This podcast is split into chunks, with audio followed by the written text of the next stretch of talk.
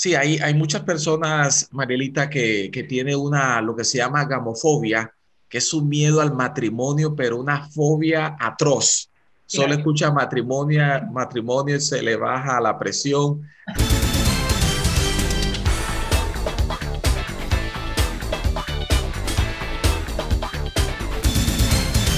Estoy con Samuel Berlano, psicólogo y coach. Un tema a tratar es relaciones, eh, porque vamos a tratar el día de hoy, relaciones de pareja y el miedo a casarse. Mi querido doctor, ¿cómo le va? ¿Cómo te va, mi amor?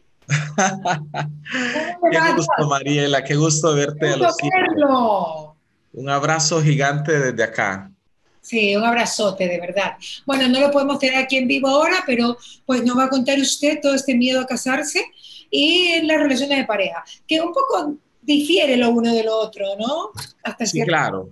Sí, hay, hay muchas personas, Marielita, que, que tiene una, lo que se llama gamofobia, que es un miedo al matrimonio, pero una fobia atroz. Solo escucha matrimonio, matrimonio y se le baja la presión, empieza a sudar porque realmente... fugitiva o el novio fugitivo. Claro. Exactamente. Eso, búsquenlo donde sea. Claro. Búsqueda implacable. Claro, pero antes no pasaba. ¿ah? Sí, ¿verdad? llegabas a los 21 y si no te casabas estabas en la percha. Sí. Y eres la más turra de todo el grupo. O sea, y ahora creo que eres la más bacán o, o lo toman así o, o, el hombre igual. Antes el hombre que no se casaba hasta los 40 ya sabías que era. Ahora no pasa nada.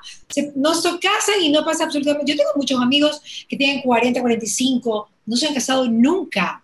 Claro, y se sienten ellos felices, o sea, están ellos... Hay ese paradigma ya, ¿no? Sí, eso ya completamente se anuló. Ya las personas hoy en día, 40, 45, conozco amigos de 50 solteros. Ah, no, ya eso está preocupado. Hay que hacerle una valoración. No, no, pero mi madre tiene su pareja, no sé, tiene su arropada por ahí, no sé, cualquier cosa, ¿no? Claro, claro, claro. O sea, deben, lógicamente ya terminaron una relación anterior y ahorita dice yo quiero vacaciones. Entonces, en, esas vacaciones, lógicamente, tiene, le encanta la seducción. Entonces, disfruta esto y hace que no sienta otra vez el deseo de comprometerse, porque implicaría otra vez encerrarse en la jaula, ¿no? Usted ha tocado un tema importantísimo. Hay gente que le encanta quedarse en la seducción, hombres y mujeres, obvio. Claro, claro. Y, y no en, saltar el compromiso. Mm. Eso realmente yo creo que hace la diferencia. Sí, sí, efectivamente, porque hay hombres que, por ejemplo, ya estuvieron metidos en la responsabilidad, ¿no? Eran el hombre responsable, el, el, el hombre alfa de la casa pero ya se cansaron, algunos por muchos factores pues se divorciaron y en ese momento ellos qué hacen? Ya quiero quedarme solo, pegarme un viaje a Cuenca en la noche, irme a montañita, irme al exterior y tengo una amiga que me acompaña, ¿no? Tengo alguien que me acompaña. Entonces, no le gusta la soledad 100%, le encanta compañías, pero también le encanta estar a veces solo irse a, a, un lugar solo una noche y tomarse un vinito mirando la caída del sol, pero hay distintas personas cómo disfrutan ese tiempo de soltería, claro. ese tiempo de esas esa vacaciones emocionales. Claro, ahora, eh, ese, el, el querer disfrutar tu soltería es lo que te impide tener miedo al matrimonio o hay otros factores, doctor? Sí, existen muchos factores. Uno de los factores es otra vez caer en el compromiso, es decir, me toca otra vez empezar a, a estar ahí pendiente de ser el proveedor, que tengo que hacer esto, que ajustarme a los calendarios de la otra persona. Entonces quieren sentirse libre y eso hace que ellos se sienten que, que tienen mucho temor otra vez al compromiso tienen mucho miedo, tienen fobia. Y, y por ese, ese tipo de fobia las personas huyen. Puede, los amigos le dicen, oye, veo a ella como buen partido. Y, y la persona, gracias, yo la prefiero como amiga. O sea, y todo el mundo le apoya, pero lógicamente él ya salió de ese estado de 10 años de matrimonio, 15 años de matrimonio. De tortura a veces, ¿no? De tortura. Claro. Claro. pasas a mejor vida cuando estás en soltería, lamentablemente. Sí, sí, algunos salen como sobrevivientes, ¿no? Como sobrevivientes. Sobrevivientes. Entonces todavía como que dicen, no quiero que mi corazón deje de latir. Sobre todo las mujeres. Las mujeres creo, creo que las mujeres somos más sobrevivientes, doctor, de los matrimonios. Claro, claro. Sí, porque lógicamente, mira que lo que sucede, que algunas personas, aunque ya se casaron, eh, sintieron que nunca estuvieron preparados. Es decir, se casaron porque o la pareja quedó embarazada o por presión de la familia o porque no piense mal de él, etcétera. Pero realmente nunca él estuvo preparado emocionalmente, nunca había hecho, como se llama, una digestión mental, ¿no? De, hacer y, y, empezar a preguntarse, ¿realmente quiero casarme con la persona con quien, con quien estoy? ¿Me siento cómodo? ¿Me siento bien? ¿Me siento feliz? Y, y lógicamente durante ese proceso, la persona se casó, ¿verdad? Como esos, esos deportes extremos, se lanzó, ¿verdad? Al yogi jumping y lógicamente, lógicamente después sintió toda una clase de situaciones muy estresantes que ya ahora que sale del matrimonio se siente un sobreviviente, es decir, soy un soldado que salió vivo de la guerra, ¿no?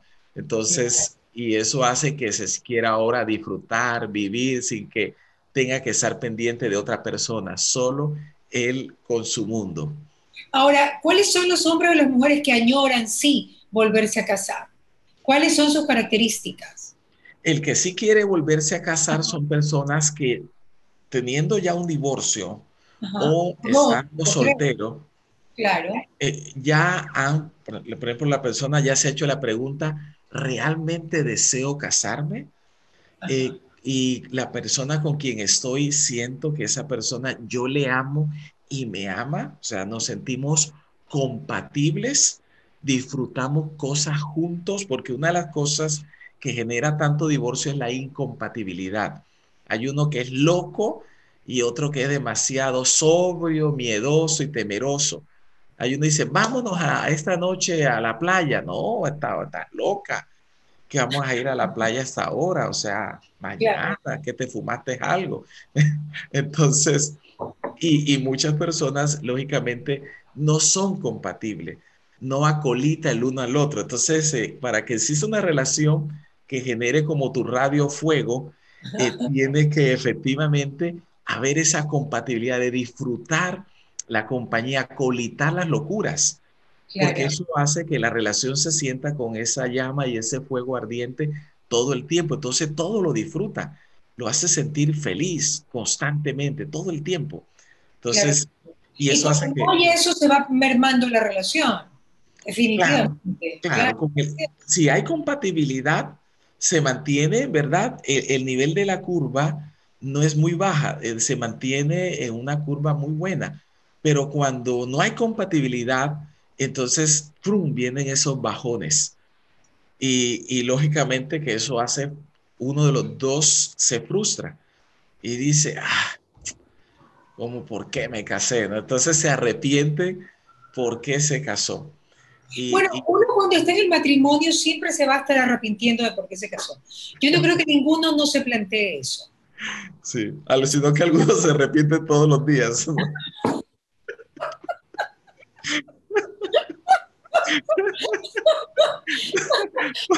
no un planteamiento de un fin de semana de repente, de una pelea así o de una incompatibilidad, que es a diario que se arrepiente. Este claro, claro, algunos, se sienten como en el síndrome de Estocolmo, ¿no? Preso del ah. secuestrador. Secuestra, claro. El síndrome de Estocolmo es un síndrome interesante en el matrimonio. Sí.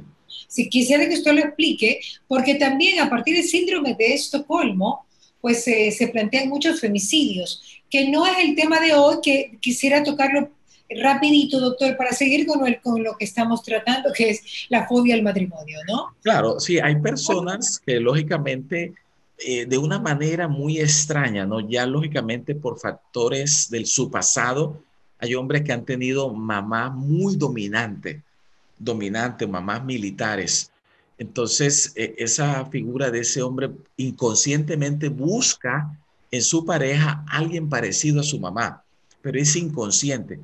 Pero al buscar esa pareja, esa pareja lógicamente le controla su vida.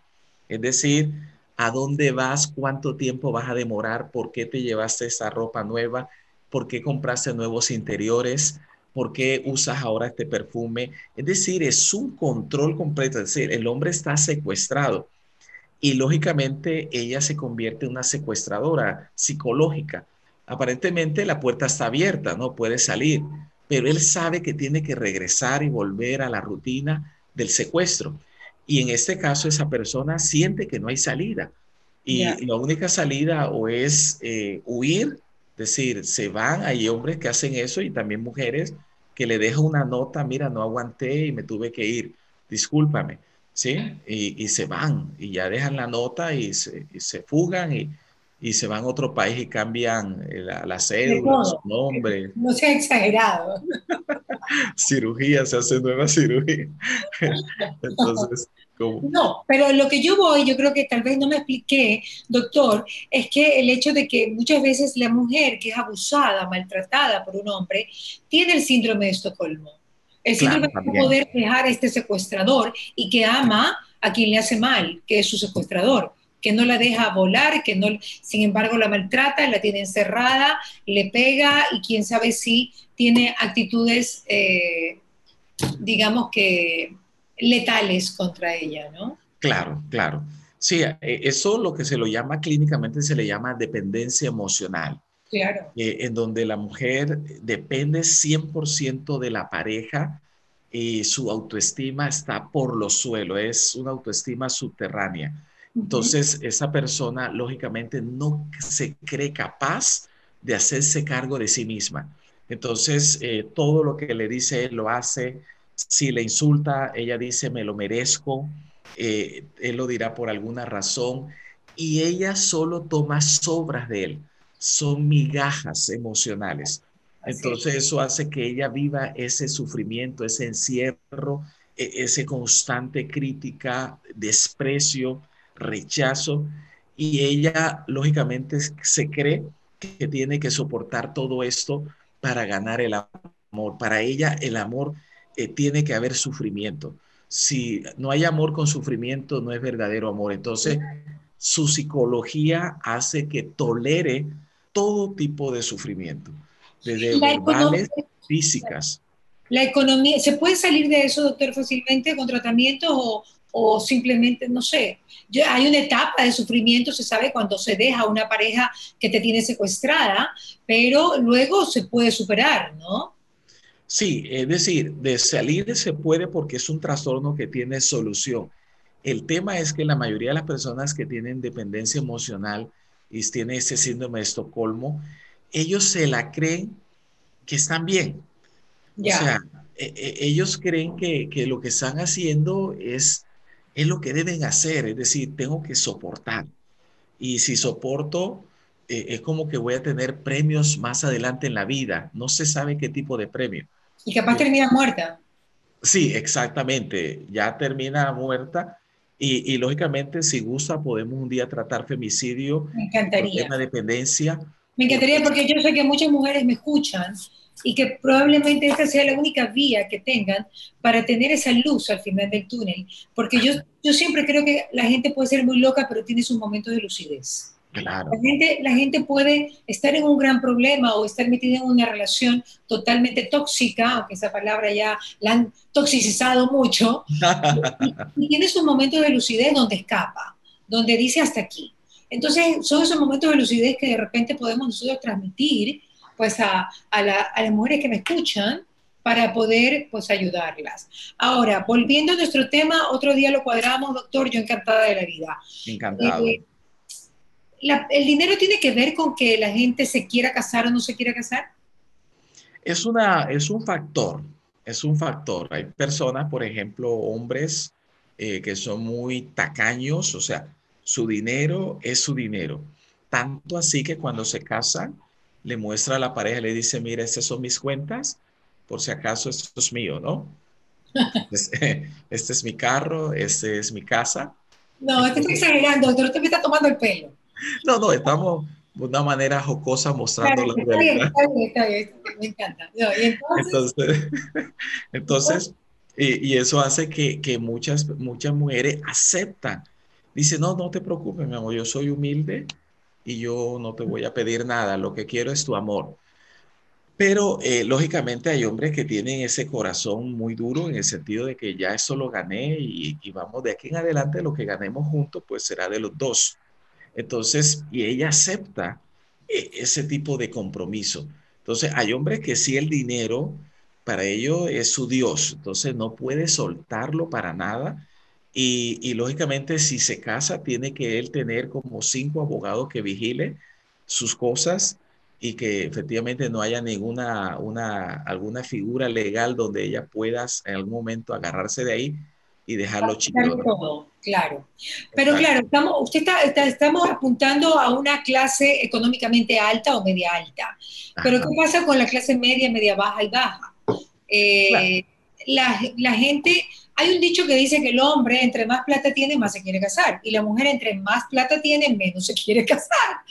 Entonces, eh, no sé si lo he escuchado alguna vez, pero ¿qué tanta, qué tanta consistencia tiene ese, digamos que ese, ese pensamiento, ¿no? Que no sé quién lo dijo. Sí, es relativo, es relativo, dependiendo la, la crianza que tuvo este hombre, ¿no? Por, por ejemplo, porque hay hombres que se crían con hogares muy generosos, muy colaboradores, porque la familia forma al ser humano y la familia te deja adentro de tu mente eh, lo que se llama el papá interno y la mamá interna. Te lo deja en el subconsciente grabado. Entonces, eso hace que hay hombres que, nace un ambiente de los ve a su papá invitando a su mamá al cine, invitándola a comer. Exacto, entonces ve que ve eso bonito, esa figura bonita de esos detalles, entonces ese hombre crece con esa figura y ya ese miedo a casarse se le va disipando, eso fantasma ya empieza poco a poco a irse y ya empieza en su mente a dar la posibilidad de casarse porque vio en sus padres no pareja perfecta, pero una pareja que a pesar de que tenían los desacuerdos, sabían arreglar el problema y después celebraban eh, la reconciliación, celebraban los momentos de, compartir, de salir. Entonces, pero hay, hay hijos que crecen en hogares donde hay violencia física, donde hay tacañería a la décima potencia, eh, eh, hombres bastante maltratadores verbalmente, mamás que son muy sumisas, demasiado, entre comillas, humilde, y eso, eso distorsiona la mente de la persona que se va a casar, porque, porque piensa que todo lo de afuera es así. Recordemos que todo lo que viven en casa es un video que está viendo, entonces queda grabado aquí. Entonces, cuando sale a la calle, ese video siempre está activo, es decir, nunca se apaga. Entonces, si alguien le dice, mira, te presento una amiga, este, sigamos hablando de otros temas, es decir, evade porque por lo que ya el video lo dirige, todo lo que vivió lo marca y eso hace que tenga mucho miedo al compromiso, mucho miedo a aceptar una relación y otros porque vienen de, ya de fracasos. Entonces, los que vienen de fracasos como que ya tienen más justificación, entre comillas, de decir, no, casarme, no, no. ¿Y la mujer ¿La mujer siempre quiere casarse o eso también es un paradigma? Entre el hombre y la mujer, la mujer tiene menos miedo a casarse. Ya. Eh, el hombre sufre a veces un, síndrome que se llama el de, Peter Pan, es decir, miedo al compromiso, miedo a crecer, miedo a ser responsable. La mujer por lo general eh, es más madura psicológicamente, si creció un ambiente lógicamente sano entonces, la, mujer cuando ya siente casarse es porque ya está clara de que ama a la persona y porque se cree capaz de formar un equipo y eh, fomentar una armonía familiar. Entonces, ya la mujer tiene esa más claridad. El hombre sí titubea, espérate, esperemos que salgamos de la pandemia y después de la pandemia esperemos que salgamos de la vacuna. o sea, siempre, siempre está postergando todo el tiempo todo el tiempo. En cambio, la mujer sí tiene claro, mi amor, cuando pongamos fecha. Eso al hombre lo, lo hace sudar, lo, lo, lo, pone nervioso y ya, ya, yo te aviso, yo te aviso. Entonces la mujer en ese aspecto es más madura. Tanto así que una mujer de 20 años tiene la madurez de un hombre de 30. Es, decir, la, mujer eh, ya de 20 ya piensa como un hombre de 30. Por eso, por eso eh, siempre se recomienda que la mujer busque un hombre mayor a ella. Sí, eh, decir, porque eso implica, si busca un hombre de casi de su edad, posiblemente va a haber bastante inmadureces de parte de él y eso genera conflictos y muchas veces divorcios muy anticipados. Entonces, pero si la mujer busca un hombre poco mayor, eh, eso el hombre ya con la experiencia, la vivencia, ya tiene una madurez que se asemeja a la madurez que ella ya tiene. Y eso genera que haya, exista otro tipo de comunicación, de solución de conflictos. Ya el hombre está un poco más maduro y ya puede dejar de ser más impulsivo y dialogar y conversar para buscar soluciones. Doctor, preguntas rápidas. Eh, cuando, cuando uno siente, por ejemplo, estoy viendo la serie The Crown, la de Diana, y estoy en, el momento en que el príncipe Carlos se casa con ella estando enamorado de eh, Sara, de, ¿cómo se llama? De, Camila Parker. Eh, ¿Pasa muy seguido eso? ¿Que el hombre y la mujer se casen con alguien de quien no están enamorados? A veces sí, a veces sucede. ¿A veces? sí, o sea, eso, es un tema de realeza, necesitaba que se case con Diana, pobrecita, pero eh, digo yo, eso pasa muy seguido, porque eso es perder el tiempo, porque te entras a una vorágine espantosa de vida, ¿no? Claro, claro. Porque mira que eh, hay veces personas que se enamoran. Eh, cuando están enamorados tienen bastante, bastante energía e impulso de casarse. Porque están enamorados, entonces casémonos y entonces otra vez vamos al deporte extremo y se casa. Y, eh, la etapa del enamoramiento dura aproximadamente tres años. Tres. Tres. Entonces ya después del enamoramiento ya baja el enamoramiento, pero la relación de esa pareja sigue, pero siente que algo pasó. Piensa que se acabó el amor no, lo que se acabó fue esa, ese apasionamiento, esa adrenalina del enamoramiento. Pero luego de los tres años, ellos piensan que se acabó el amor. No, ahora ya lo que se llama el huracán emocional que tenían ya se fue. Ahora los dos están para conversar con más madurez qué vamos a hacer. Ahora, muchas parejas que hacen, se terminó el enamoramiento, continúan tres, cuatro años juntos, pero ya sienten como que se terminó el amor. Ya, aburrimiento. Aburrimiento y ya ve a su pareja como el hermano. Ya. su hermana, es decir, este mamá, este eh, viene, este, ya ni le dice mi novio, mi, pareja o mi amor, sino ya viene Michael hoy a, merendar acá con nosotros para que tenga en cuenta. Ah, ok. Es decir, ya él ya no genera, ya no hay esa chispa, Claro, claro, claro, yo entiendo, yo entiendo, pero aquí el caso es diferente porque este hombre en verdad estaba enamorado de otra por completo no estaba, o sí estaba. Estaba enamorado de otra por completo, de Camila Parker, con quien ahora está casado. O sea, después la pobre Diana se murió, los tuvo que soportar, se murió y se casó ya con, con la amante de toda la vida, ¿no? Entonces yo digo, ¿cómo hacer para que una mujer o un hombre, porque hay, hay dos, ayer hablaba con, con alguien que me decía, estuve eh, amarrado con una, con una persona hasta hace seis meses y yo pensé que iba a, funcionar la cosa y resulta que volvió con el ex que le hizo tanto daño. Entonces, eh, estas emociones que hacen que sigas enamorado de otra persona, eh, ¿cómo, ¿cómo hacer para no casarte mal? Para poder aguantar, así sea que estés a un día de decir sí, dejar ese matrimonio y decir no me caso porque este no es, o esta mujer diga este no es, o viceversa.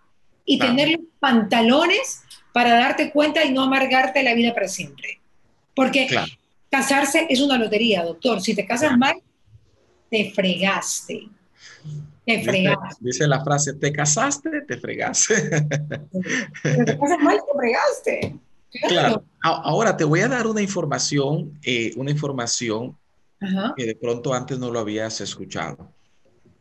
Hoy en día ya tú puedes saber el perfil psicológico con claridad con la pareja con quien te vas a casar.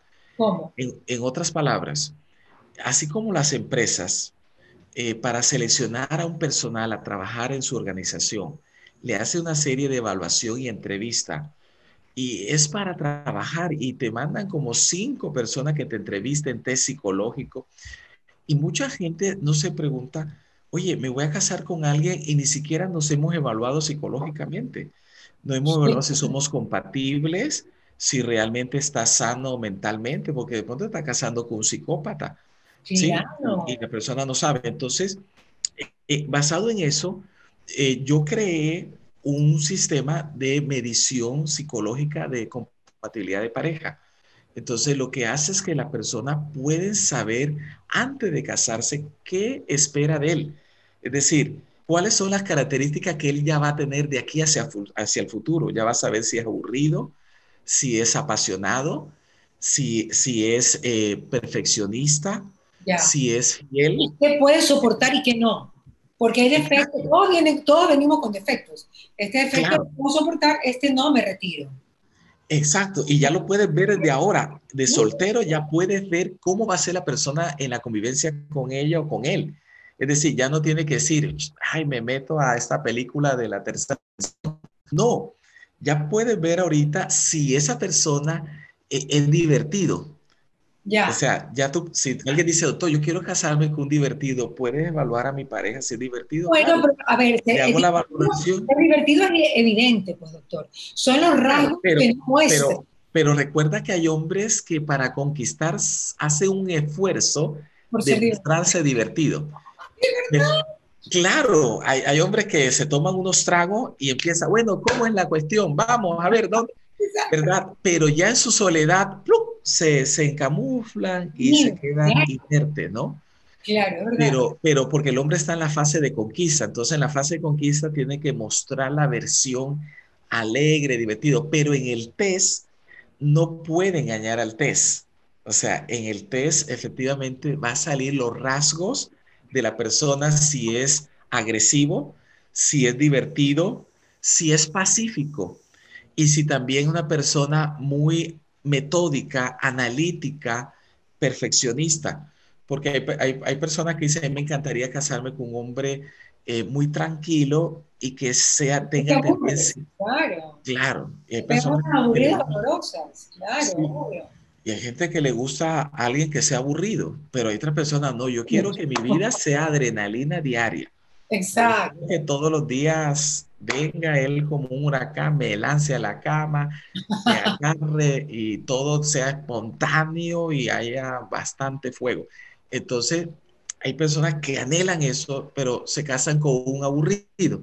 Entonces, eh, la tendencia futura que va a ser o adaptación con la pareja o divorcio. Mejor dicho, en guerra avisada no muere gente. Gracias, mi querido doctor.